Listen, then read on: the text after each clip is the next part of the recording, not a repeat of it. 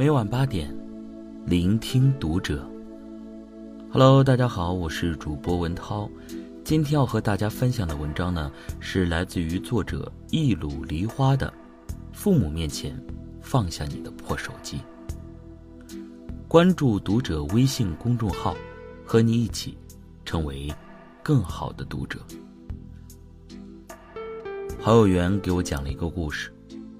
周末的时候，姐妹几个齐回家给老人做寿。今年情况有些不同，母亲因为中风坐上了轮椅。大姐提议去饭店吃，这样谁都不用忙活，大家还可以坐在一起聊天。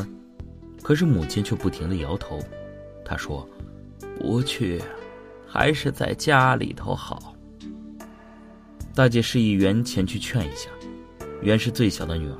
父母的小心肝大家觉得母亲一定会听袁的，于是都拿起丝巾，提起手包，准备去饭店。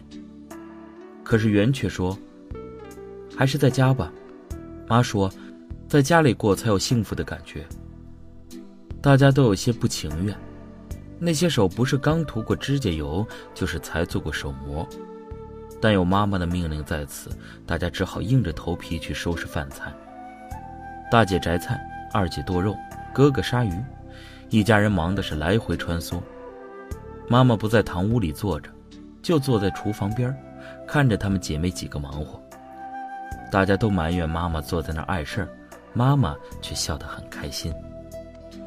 吃饭的时候，当大家齐端酒杯，妈妈说：“孩子们，谢谢你们不嫌我老残来给我祝寿，谢谢你们亲手为我做的饭菜。”谢谢你们，我的孩子。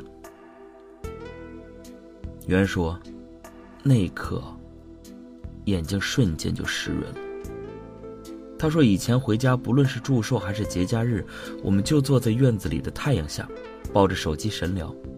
其实根本不像是祝寿，只是一次团聚而已。那时的妈妈忙得脚不沾地，而我们却从来都没想着要搭把手。”可是如今的妈妈动不了了，所以她不得不在轮椅上坐着，看着我们忙。或许他是欣慰的，但对于我们来说，却是内疚。我们只是为他做了一次饭，他却说谢谢我们。可是他为我们做了一生的饭，直到再也站不起来。而我们却从未说过谢谢他。于是，她们姐妹彼此约定，以后回家谁都不许摸手机，轮流给爸妈做饭。我们本地作家莫英曾经写过一篇很好的散文，《躺在母亲身边》。文中的我在医院里陪床，母亲病了。作者说，母亲的病源于生自己时落下的病根。再加上后来的劳累，母亲长期病着，她自己不当回事，大家也都跟着不当回事，偶尔还会埋怨母亲。这时的母亲会感觉无措，仿佛自己真的做错了事情。就算躺在医院的病床上，亲爱的女儿就在身边，可是却只能眼睁睁的瞅着天花板，忽而问女儿一句：“你在干嘛？”女儿无畏地说：“在聊天，和谁聊啊？”母亲不解地问。“网友啊。”女儿说。“都不认识怎么聊啊？”母亲真的是纳闷坏了。女儿说：“反正无聊，瞎聊呗。”母亲仿佛很累的，哦了一声，重新躺下，再次盯着天花板。当女儿起身倒水，看到母亲的眼神，内心突然一动。名义上自己是在陪母亲，可是除了为她点饭、倒杯水，又做过什么呢？他当即躺在母亲身边，让母亲给他讲过去的故事。在儿女这个群体里，有太多粗心的孩子，父母的谎话听不出，父母的付出看不到，父母的落寞。更是无从察觉，任由那个不断衰老的身影日复一日忍受着时光的摧残。很多时候的回家只是回来一个躯壳，心关照着四方好友，认识的不认识的，唯独遗漏了身边最爱自己的父母。电视剧《亲爱的他们》中有这样一个情景：由宋丹丹扮演的单亲妈妈马卫华，在自己就要迈入晚年的时候得了二期肺癌。此时父母健在，女儿未成婚，她还有好多的事情要做。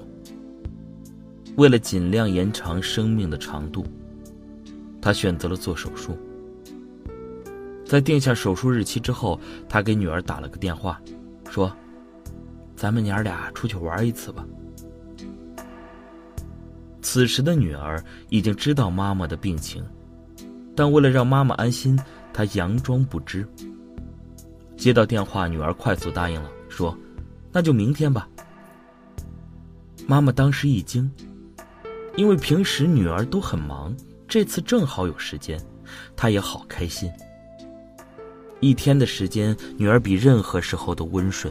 陪着妈妈各种神聊，他们回忆小时候，唱儿歌，讲爸爸过去的事情。这种温馨的感觉让妈妈情不自禁的说：“真好。”女儿不解的问：“为什么？”妈妈说：“以往每次找你，你都说没空，不是打电话，就是聊手机。”可是今天一天你都没碰手机，就是这一句话让女儿瞬间把控不住，她声称去厕所，在洗手间里狠狠的扇了自己几耳光。在电视剧里，经过编剧的巧妙安排，女儿清醒，妈妈安慰了。可是生活里谁帮我们安排呢？作为儿女，你能洞察到父母的心思吗？当父母走向老年之后，他们的世界变得很小，小到眼里只有自己的孩子，而你，眼里却装着全世界。每当父母试探着问的时候，有多少人眼睛盯着手机屏幕，不耐烦地说：“给你说你也不懂。”伊拉克局势，美国大选，你不关注，一切都照常进行。远方的网友不和你聊，自会有别人。可是父母，只有你。回家的日子，放下手机，坐到父母身边，把你眼里的世界讲给父母听，然后记得下厨为他们做个拿手小菜。父母供养我们长大，用尽最好的年华，而今你已拥有爱别人的能力，别忘了他们，也需要爱的播撒。你用一部手机掌握着全世界，阅尽繁华，莫忘了自己是父母的全世界，是他们最精彩的远方。